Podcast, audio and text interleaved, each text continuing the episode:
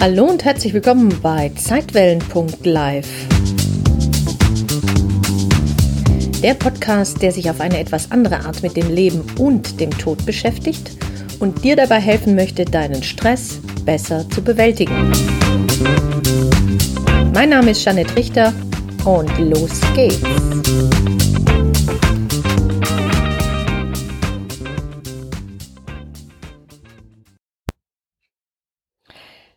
Selfcare. Kümmere dich gut um dich. Selfcare, ich liebe dieses Wort, weil es so kurz und knackig ist. Selfcare drückt die Art und Weise aus, wie ich mich selbst wertschätzend um mich selbst kümmern möchte, ohne andere dabei zu vernachlässigen. Doch was bedeutet eigentlich das Wort Selfcare genau? Bei dem Wort Selfcare geht es nicht nur um Wohlfühlen und relaxes Entspannen im heimischen Garten, wenn du überhaupt einen hast. Hinter Selfcare steckt viel mehr. Denn sie drückt aus, wie ich zu mir stehe. Ja, und sie ist weiblich, denn sie kommt vom Wort Selbstfürsorge und die hat einen weiblichen Artikel. Selfcare steht für die Art und Weise, wie du dein Leben führst. Deswegen schreibe ich gerne Selbstfürsorge mit H also hinter dem Ü. Selfcare steht also für deine Einstellungen zum Leben, für deine Einstellung zu dir selbst. Und von welchen Maximen, Prinzipien, Glaubenssätzen oder Überzeugungen du dich in deinem Leben steuern lassen und wie du dich selbst und andere behandeln möchtest. Und sie beinhaltet auch eine wichtige Komponente, deine Einstellung zum Tod oder wie du mit der Tatsache deiner eigenen Endlichkeit umgehst. Ignorierst du sie oder hast du sie integriert in dein kraftvolles Leben, um dein Leben in Fülle zu leben? Selfcare ist ja ein Scheinanglizismus. Das Wort entstammt der englischen Sprache und wird aber mehr und mehr auch im deutschen Sprachraum verwendet. Der Vorteil dieses englischen Wortes Selfcare ist, dass es viele Bedeutungen in sich vereint. Im Deutschen gibt es leider kein adäquates Wort dafür, außer Selbstfürsorge. Oder vielleicht doch, und zwar Seelsorge. Denn eigentlich geht es bei Self um den ganzheitlichen Aspekt des Menschseins. Um mentale, emotionale, spirituelle, körperliche und soziale Aspekte. Doch dazu später mehr. Selfcare setzt sich aus zwei englischen Worten zusammen. Self und Care. Und ich schreibe es auch am liebsten zusammen, nämlich Self-Care, das S groß, das C groß. Wörtlich übersetzt bedeutet Self selbst oder auch selber und Care sich pflegen, sich kümmern, für jemanden sorgen, jemanden versorgen oder pflegen. Oder auch wie in Do Care, kümmer dich. Oder wie in Take Care, pass gut auf dich auf. Du kannst also Self-Care im weitesten Sinne als Selbstfürsorge oder Selbstpflege, Selbstannahme oder Selbstverantwortung übersetzen. Oder wie ich es eben verstehe, Self-Care als praktizierte Selbstwertschätzung.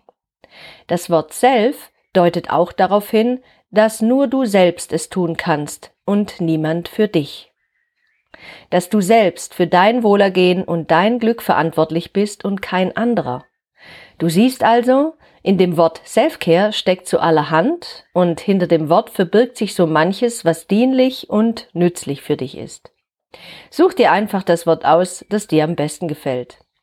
Zusammengefasst lässt sich sagen, Selfcare drückt die Art und Weise aus, wie ich mich selbst wertschätzend um mich kümmern möchte, ohne dabei andere zu vernachlässigen. Nun fragst du dich vielleicht, ist Selfcare nicht egoistisch? Selfcare ist eine gesunde Form der Selbstliebe, bei der du dich selbst und deine Mitmenschen im Fokus behältst. Dabei ist es mir wichtig, das und zu betonen, dich selbst und deine Mitmenschen. Das unterscheidet nämlich Selfcare vom starren Egoismus. Egoismus ist eine Haltung, die gekennzeichnet ist durch das Streben nach Erlangung von Vorteilen für die eigene Person nach Erfüllung der die eigene Person betreffenden Wünsche ohne Rücksicht auf die Ansprüche oder Bedürfnisse anderer. Egoismus wird auch bezeichnet als Selbstsucht, Ichsucht oder übertriebene Eigenliebe. Aber ohne Eigenliebe oder Selbstliebe funktioniert keine Selfcare. Wir können anderen nur geben, was wir selbst besitzen. Wenn du nichts hast, kannst du auch nichts geben. Und wenn du keine Energie, keine Kraft, keine Power mehr hast, dann kannst du auch anderen nichts geben und nicht gut für andere da sein. Denn zwei Ertrinkende können sich schlecht gegenseitig retten.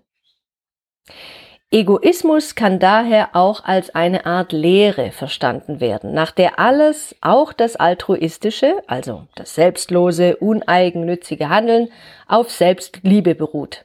Im Buddhismus wird zum Beispiel gelehrt, dass ein Mensch erst dann gut für andere sorgen oder ihnen dienen kann, wenn er selbst sein Ich angenommen und gut für sich gesorgt hat.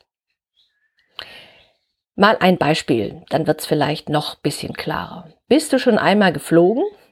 Ja? Dann kennst du das ja sicher. Bevor die Maschine abhebt, verließ die Stewardess oder der Steward, heute heißt es ja Flugbegleiter oder Flugbegleiterin, die Sicherheitsregeln. Eine Regel lautet wie folgt. Im Falle eines Druckabfalls setzen Sie sich bitte zuerst selbst die aus der Decke fallende Sauerstoffmaske auf und kümmern sich dann um Ihren Nachbarn. Also, das ist gesunder Egoismus. Und deswegen ist gesunder Egoismus Bestandteil jeder Selfcare. Erst wenn es uns gut geht, haben wir auch die Kraft, uns um andere zu kümmern. Deshalb ist ein gesunder Egoismus wichtig, denn wir helfen damit uns und anderen. Nur wer auch und nicht ausschließlich an sich und seine Bedürfnisse denkt und diese nicht vernachlässigt, kann in einem Zustand der Fülle leben. Wer dagegen ständig in einem Zustand des Mangels lebt und glaubt, ihm fehle etwas, oder er müsse ständig aufpassen, nicht zu kurz zu kommen oder übervorteilt zu werden, der wird anderen vorwerfen, egoistisch zu handeln. Und dann kommt dein Ego voll zum Tragen. Das ist nämlich der Ego-Anteil vom Egoismus. Du bist also nicht egoistisch oder selbstsüchtig, wenn du dich gut um dich selbst kümmerst. Du bist nur zufriedener. Daher beinhaltet jede Selfcare praktizierte Selbstwertschätzung und ist ein effektiver und alltäglicher Hausputz für deine Seele. Die Selfcare, die besteht aus mehreren Aspekten. Ich habe die einfach mal so genannt, die fünf plus eins Aspekte der Selfcare. Selfcare ist immer höchstpersönlich und ganz individuell. Daher kann eine gesunde Selbstfürsorge auch für jeden anders aussehen. Das kennen wir schon aus der Stressforschung. Denn genau wie beim Stress ist nicht für jeden die gleiche Situation stressig.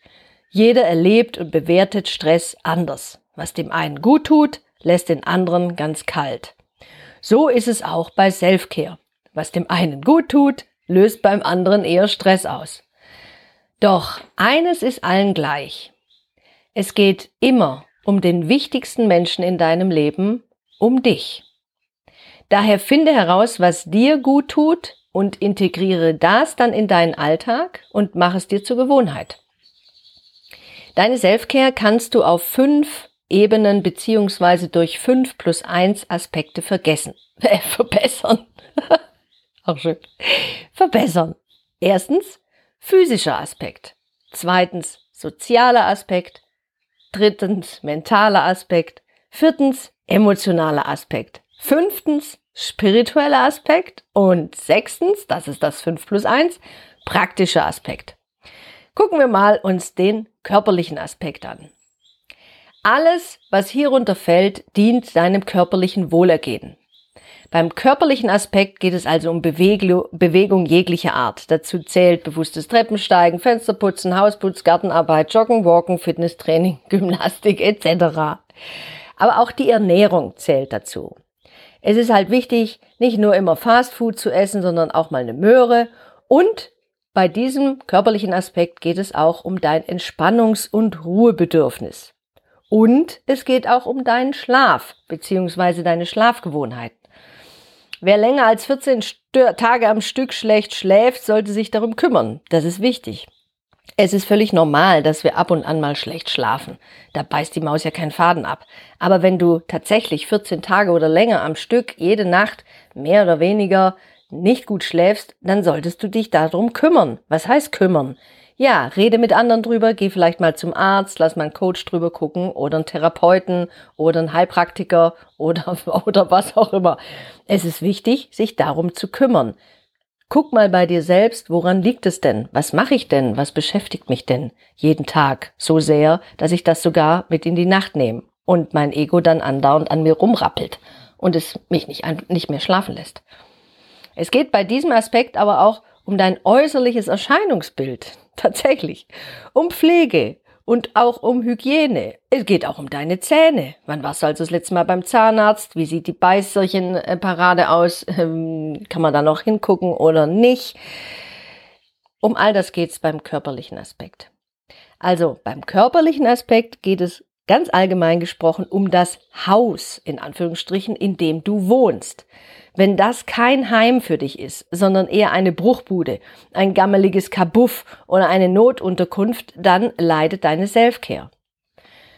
Du merkst übrigens, dass dieser Aspekt, also der körperliche Aspekt bei dir ausgewogen ist, wenn du genug Energie und Power besitzt, wenn du dich entspannt und ausgeruht fühlst, und jetzt kommt's, oder du diesen Umstand binnen ein bis zwei Tagen wiederherstellen kannst. Du merkst es auch daran, wenn du seltener krank bist, weniger Allergien hast und wenn du weniger stressbedingte Beschwerden aufweist. Eine ganze Menge. Okay, widmen wir uns mal dem zweiten Aspekt, der mentale Aspekt. Beim mentalen Aspekt geht es um deine Einstellungen, deine mentalen Konstrukte, deine Glaubenssätze, deine Überzeugungen, deine Annahmen, die du hast über dich und die Welt und eben auch um deine Gedanken. Besser gesagt, um die Art und Weise, wie du denkst. Hier geht es also um deine Bewertungen, deine Meinungen, deine Urteile, die du über dich selbst oder andere oder die Welt hast oder welche du über diese fällst. Denn wie schon Epiktet vor mehr als 2000 Jahren sagte, nicht die Dinge selbst beunruhigen die Menschen, sondern die Meinungen und die Beurteilungen über die Dinge.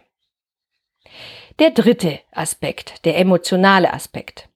Beim emotionalen Aspekt geht es um deine Gefühle und wie du sie ausagierst.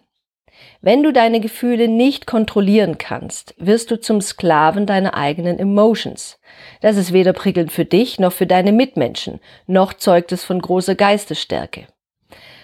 Es ist aber ganz wichtig, es geht nicht darum, deine Gefühle zu unterdrücken, weil das ist ja meistens das Problem, sondern diese liebevoll anzuschauen, indem du deine negativen Gefühle annimmst. Das bedeutet, du musst auch mal schauen, wenn da gerade zufälligerweise ein Groll vorbeikommt, eine Aggression, eine Wut, ein zorniger Gedanke, ein zorniges Gefühl, ausgelöst ja meistens durch Gedanken, dann steh dazu. Das ist, das gehört in diesem Moment zu dir. Gefühle sind absolut notwendig. Gefühle sind von der Natur so eingerichtet, dass sie Sinn machen. Meistens wollen wir diese Gefühle ja aber gar nicht fühlen, weil sie eine Sache beinhalten. Sie sind meistens unangenehm. Und alles, was unangenehm ist, das wollen wir nicht. Das soll möglichst schnell weg. Weg, weg, weg. Von wegen, es soll da bleiben. Nee. So ein Gefühl ist aber so, wenn du mal das Experiment machst bei der nächsten Emotion, die du als unangenehm bewertest, dass du einfach mal schaust, aha, was ist denn das jetzt? Wie würde ich das denn benennen? Okay, das ist aggressiv. Äh, ich fühle mich gerade gereizt. Dann lässt du das Gefühl einfach mal zu. Du lässt es in dir nicht aufblühen, indem du es noch zusätzlich befeuerst mit Gedanken, wie es entstanden ist und warum, Analyse und überhaupt Biografie, es war ja schon immer so, sondern lässt es einfach in deinem Körper sein. Du spürst es ja in deinem Körper und du kannst mal schauen, wo in deinem Körper, an welcher Körperstelle du zum Beispiel dein Gefühl am intensivsten wahrnimmst. Das kann dann zum Beispiel ein Druckgefühl sein in der Brust oder auf der Brust, in der Enge, im Hals, ein Druckgefühl im Kopf, äh, im Bauch, irgendein, als würde, wer da würde dann ein schwerer Stein liegen. Und du richtest deine Aufmerksamkeit auf diesen Bereich und denkst dir jetzt dabei, Du darfst da sein, Liebesgefühl. Denn es hat ja einen Grund, warum du da bist. Und ich will jetzt einfach nur, dass du da bist. Du brauchst nicht weggehen, du brauchst dich nicht verkrümeln, du darfst da sein. Und du schaust, dass du so gut wie es geht mit deiner gesamten Achtsamkeit, mit deinem gesamten Gewahrsein zu diesem Körpergefühl gehst. Also wo in deinem Körper du das Gefühl wahrnimmst. Und dann lässt du deine Aufmerksamkeit da einfach mal drauf ruhen. Und dann kommen natürlich die ein oder anderen Gedanken, wie was gegebenenfalls entstanden ist, warum und was dich da aufgeregt hat. Und die lässt du aber vorbeiziehen, diese Gedanken, diese Geschichten um das Gefühl herum. Also es geht nur darum, dass du das Gefühl fühlst. Du fühlst es in deinem Körper. Dafür hast du ja einen Körper. Dafür ist er auch da, dass du Gefühle fühlst und dass du nicht wegläufst vor den Gefühlen. Du setzt dich denen einfach aus, du schaust hin, du schaust genauer hin, du betrachtest, du beachtest, du achtest dich. Das ist selbst, äh, das ist praktizierte Selbstwertschätzung. Du gibst auch deinen unangenehmen Gefühlen Wert und Raum. Das braucht manchmal ein bisschen Übung, da darfst du dich auch, brauchst du dich nicht unter Druck setzen. Manchmal klappt's besser, manchmal weniger gut. Aber manchmal ist es so, dass so eine günstige Gelegenheit kommt und du merkst, ah, jetzt, jetzt, das Gefühl ist nicht ganz so heftig, das könnte ich jetzt mal ausprobieren. Und dann probier es aus und du wirst feststellen, in dem Moment, wo du akzeptierst, was ist, in dem Moment, wo du annimmst, also das Gefühl annimmst, als das, was es ist, nämlich ein Gefühl, verändert es sich und löst sich auf. Das ist das Schöne. Wenn du das einmal diese Erfahrung gemacht hast, wirst du denken, coole Sache. Gut. Also, es geht nicht darum, Gefühle zu unterdrücken, sondern diese liebevoll anzunehmen und sie so umzuwandeln. Denn dein Herz ist genauso wichtig wie dein Kopf. Und dann haben wir noch einen weiteren Aspekt, und zwar den spirituellen Aspekt. Beim spirituellen Aspekt geht es um dein Eingebundensein in dieser Welt. Ja, und es geht auch um deinen Glauben, deine Werte und Normen, all das, was dir und deinem Leben Sinn, Halt und Orientierung gibt. Das kann deine Ursprungsreligion sein oder Meditation, christliche Arbeit oder ehrenamtliche Tätigkeit. Wichtig ist nur, dass du dich mit deiner spirituellen Dimension beschäftigst und klar für dich kriegst, was du damit verbindest. Also was für dich, für dich ganz speziell Spiritualität bedeutet. Viele antworten auf die Frage, äh, wenn ich Ihnen meinen Klienten die Frage stelle, glaubst du an irgendetwas Höheres, Gott oder wie auch immer, glaubst du an Gott, eine übergeordnete Macht oder ein Prinzip? mit dem Satz, also ich bin kein Kirchgänger äh, oder so. Das ist wirklich erstaunlich. Als hätte das eine mit dem anderen irgendetwas zu tun. Und ich kann dir fast sagen, von, ähm, also da würde ich jetzt mal wirklich eine These wagen, 95 Prozent der Menschen, der Klienten, denen ich diese Frage stelle, antworten mit diesem Satz, ich bin kein Kirchgänger, aber, sehr spannend. Spiritualität kann Religiosität beinhalten, muss es aber nicht.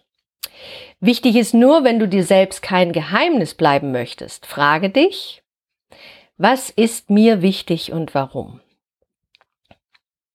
Wie schaut mein Wozu im Leben aus? An was orientiere ich mich überhaupt? Was gibt mir Halt, Kraft und Stärke? aber auch sowas wie, welche Rituale praktiziere ich denn jeden Tag? Und wie sieht es aus mit meinem Glauben? Bin ich da im Zwist wegen meiner Ursprungsreligion? Wollte ich irgendwann mal was anderes machen, konnte damit nichts anfangen, komme ich langsam wieder zurück, merke aber mir fehlt irgendwas und so weiter und so weiter. Wie kannst du persönlich deinen Glauben, das was du glaubst, in deinen Alltag umsetzen? Und wonach richtest du dich da aus? Und was bedeutet für dich das Wort Spiritualität?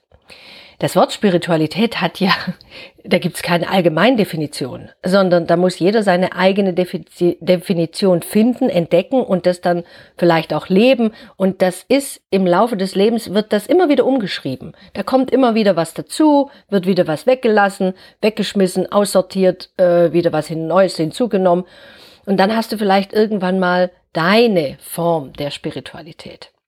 Bleib da einfach neugierig auf dich, entdecke dich, ähm, finde das einfach spannend, da neue Antworten, vielleicht sogar jeden Tag, jede Woche neue Antworten zu finden. Gut, und dann gibt's ja noch den sozialen Aspekt, der fünfte Aspekt. Hier geht es um Ausgewogenheit zwischen deinem Bedürfnis nach Gemeinschaft und deinem Bedürfnis nach sich zurückziehen oder allein sein. Denn wir sind soziale Wesen und brauchen Menschen, die wir lieben können und die uns lieben. Wir brauchen das Gefühl der Zugehörigkeit. Wir wollen uns mit diesen Menschen verbunden fühlen und von diesen gehört, gesehen und gefühlt werden. Wir sind keine Solisten. Auch wenn wir gut alleine sein können, heißt das nicht, dass wir komplett auf andere Menschen verzichten können. Wenn wir das tun, dann gehen wir tatsächlich zugrunde. Wir brauchen immer beides. Der Mensch wird am Du zum Ich, sagte schon Martin Buber. Und jeder von uns kann das bestätigen.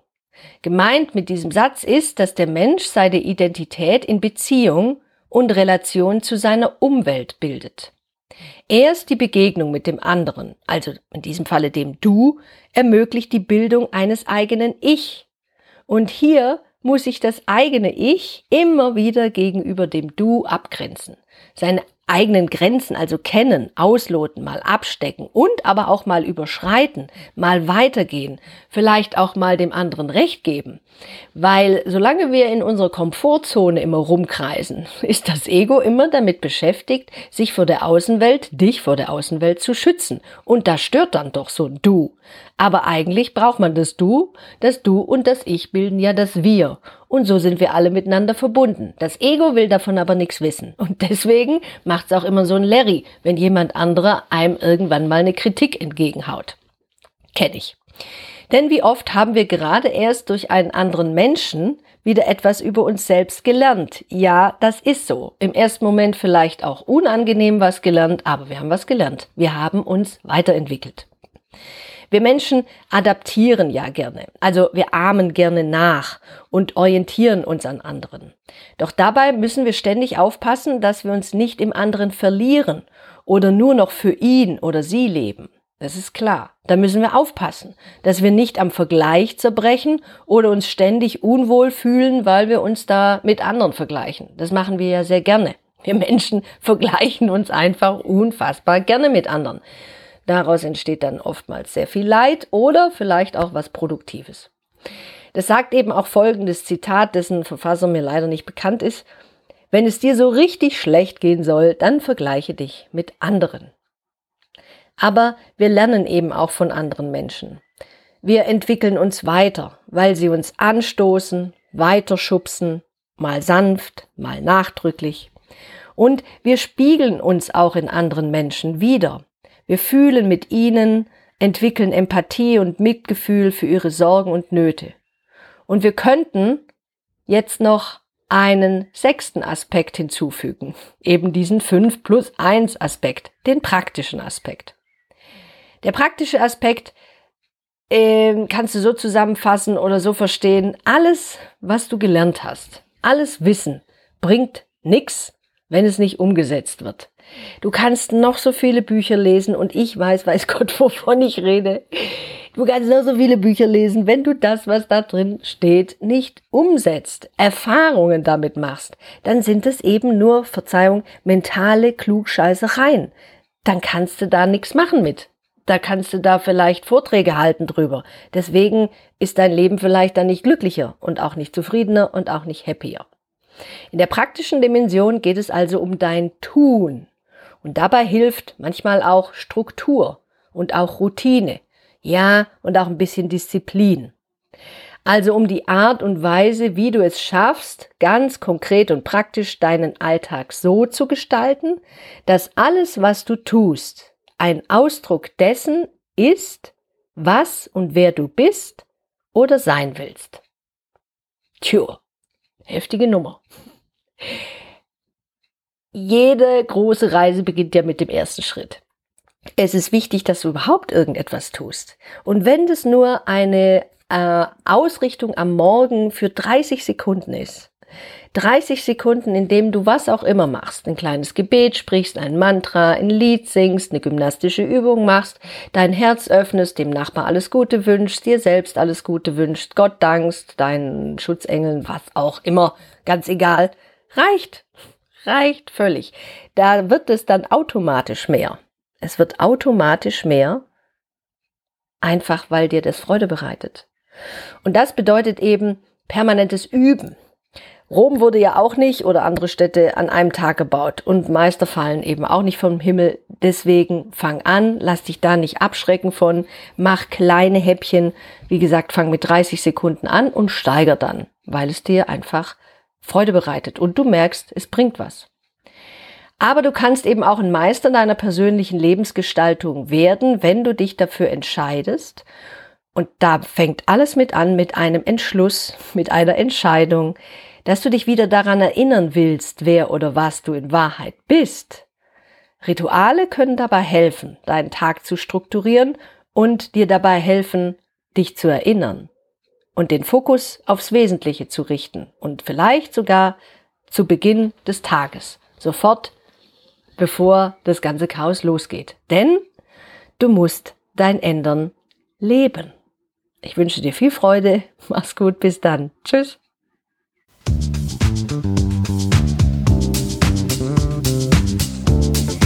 Danke, dass du zugehört hast. Wenn dir dieser Podcast gefallen hat, freue ich mich sehr über deine Bewertung auf iTunes. Wenn du mehr Informationen wünschst, dann besuch mich doch einfach auf meiner Seite www.zeitwellen.live und abonniere meinen Selfcare-Letter Relaxte Impulse. Nun wünsche ich dir aber erst einmal viel Spaß mit deinem Leben und bis zum nächsten Mal. Tschüss!